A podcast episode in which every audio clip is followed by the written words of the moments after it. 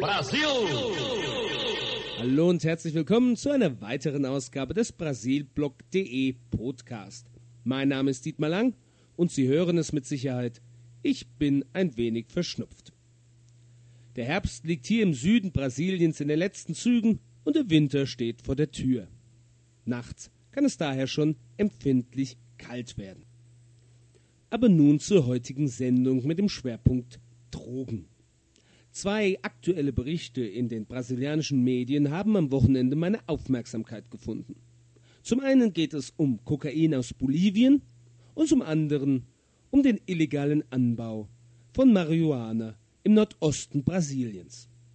All dies und vielleicht noch ein klein wenig mehr nach ein paar Takten Musik.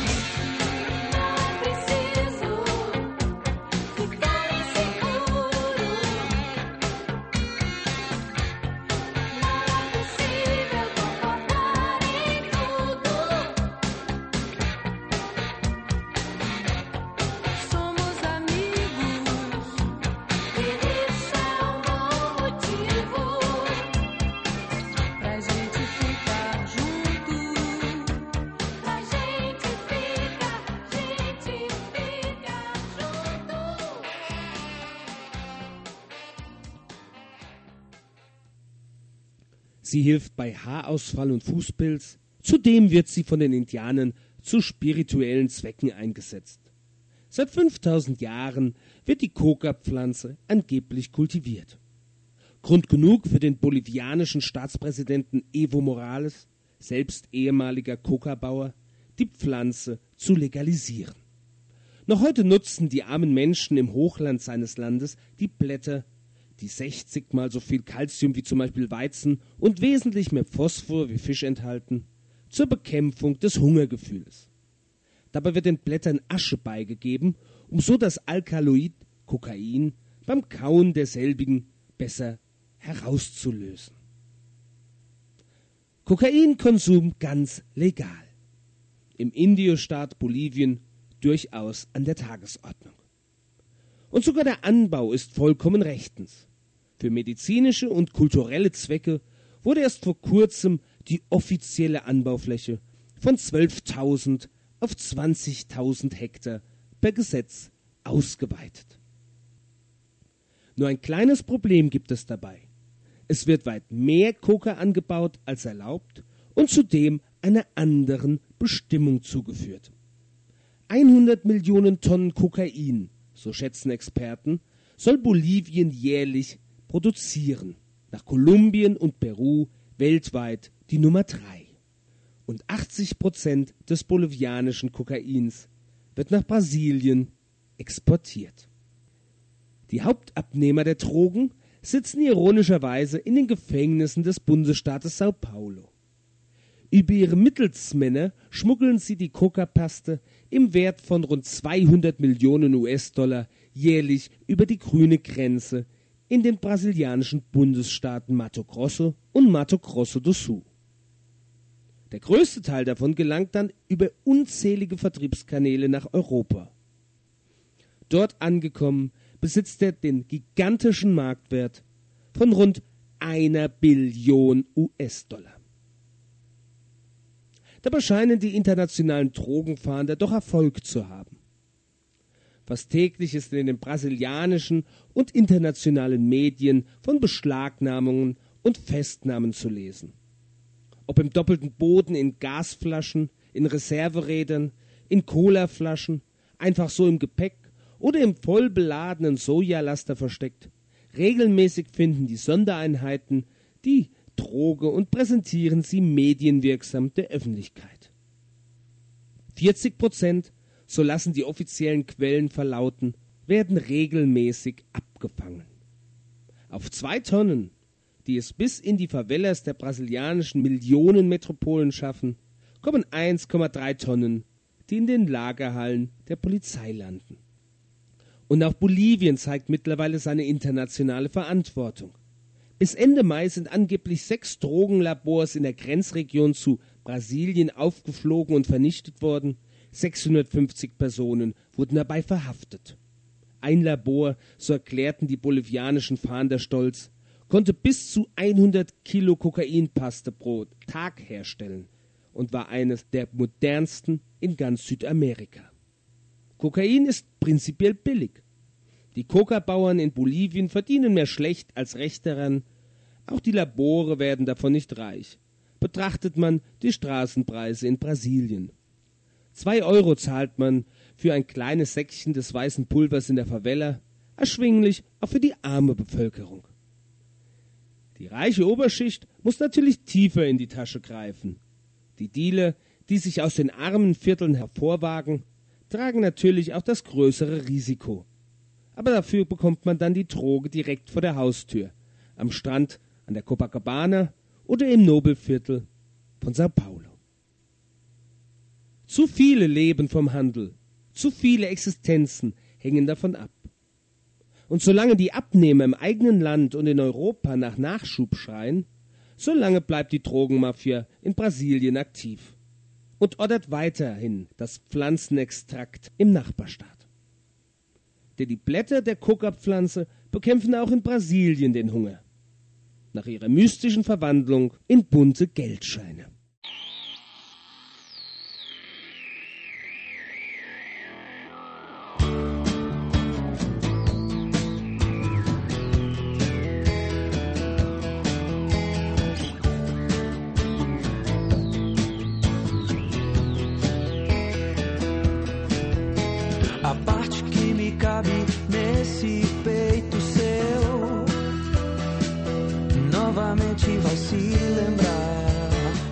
Sua boca era silêncio, a terra queria girar. A parte que me cabe no teu sonho ateu novamente quero acreditar em universos infinitos sem nenhuma luz pra te cegar.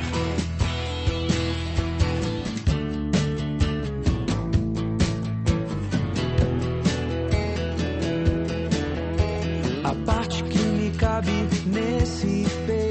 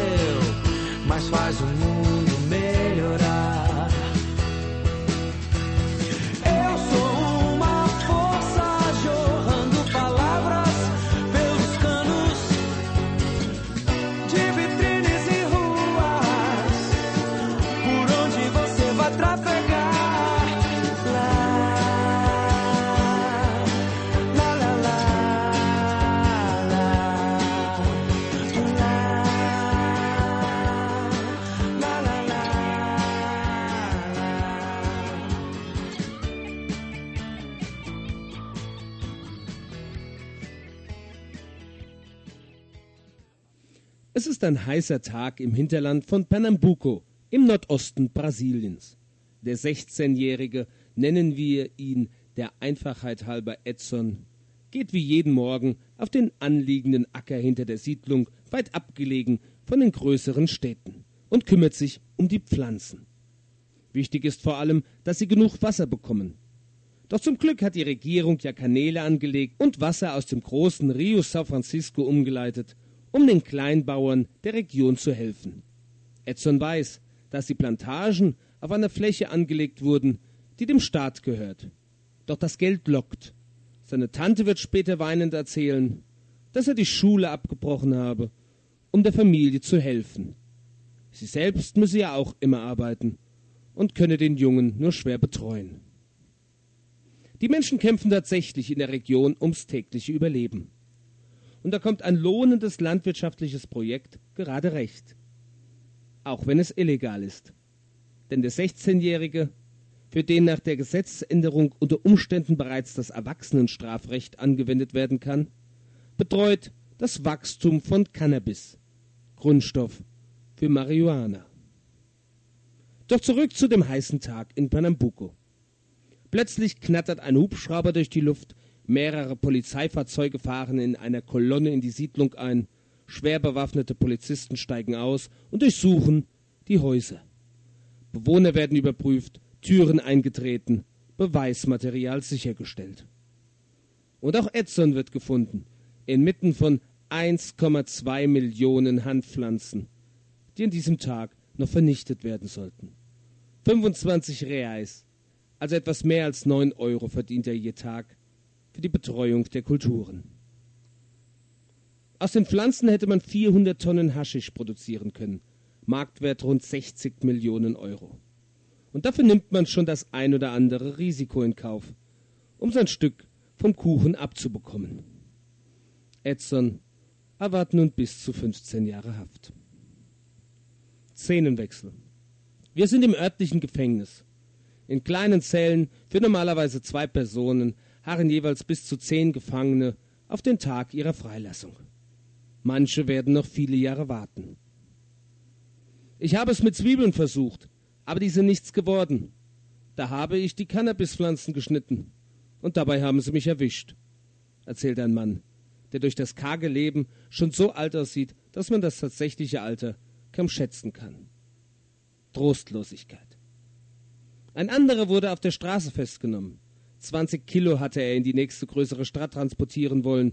Gekauft hatte er es, wie er freimütig erzählt, für rund 40 Euro das Kilo. In Salvador würde er dafür schon das viereinhalbfache bekommen, in Rio sogar das sechsfache. Ein gutes Geschäft, welches leider durch die Behörden vereitelt wurde. Ein anderer Zellengenosse erzählt von einer noch lukrativeren Art des Vertriebs. Man macht einfach kleine Kügelchen zu einem Gramm daraus. Und diese verkauft man für drei Reais, also für etwas über einen Euro das Stück. Und bei einem Kilo kommt man dann schon auf über 1000 Euro. Fast ein Jahresgehalt eines einfachen Arbeiters in der Region. Logisch, dass viele das Risiko einer Haft dabei auf sich nehmen. Doch zurück in die illegalen Plantagen. Der Hubschrauber dreht immer noch seine Runden über der Anbaufläche, die Beamten fräsen sich mit Macheten einen Weg durch die Pflanzen. Überall lodern Feuer auf. Schwarzer Rauch liegt über der Siedlung. Es war die größte Vernichtungsaktion der letzten Jahre, erzählt ein Beamter. Doch der Kampf wird weitergehen. In der fernen Hauptstadt Brasilia sitzen Beamte in klimatisierten Büros und werten immer weitere Satellitenaufnahmen aus. Immer auf der Suche nach neuen illegalen Plantagen, welche für die Menschen vor Ort die einzige Chance auf eine bessere Zukunft zu sein scheinen. So war es auch bei Edson. Doch dessen Traum ging nun wortwörtlich in Flammen auf.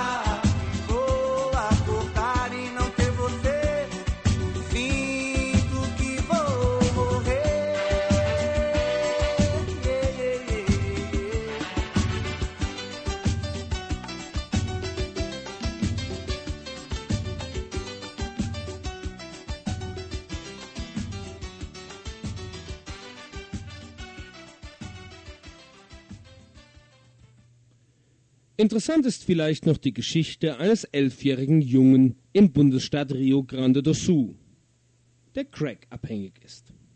Nachdem er mehrfach aus Entzugsanstalten abgehauen war und sich immer wieder die billigste aller brasilianischen Drogen besorgt hatte, riss den Eltern endgültig der Geduldsfaden.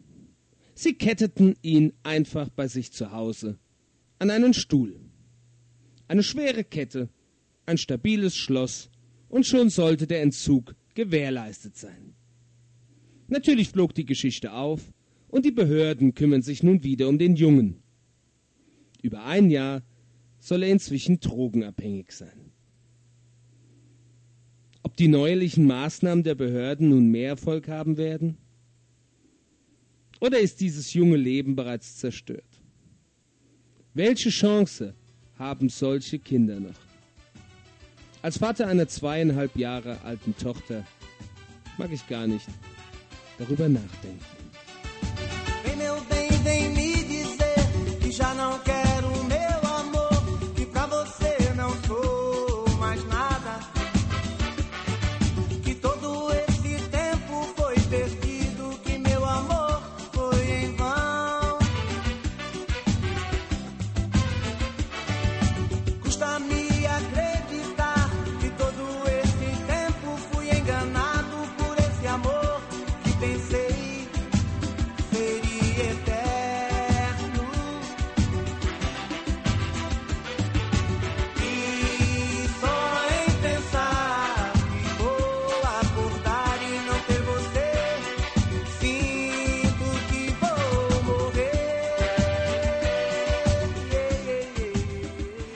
Dies war ein Podcast von brasilblog.de zum Thema Drogen in Brasilien.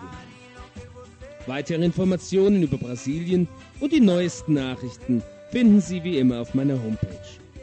Ich verabschiede mich. Bis zum nächsten Mal. Até mais, Ihr Dietmar Lang.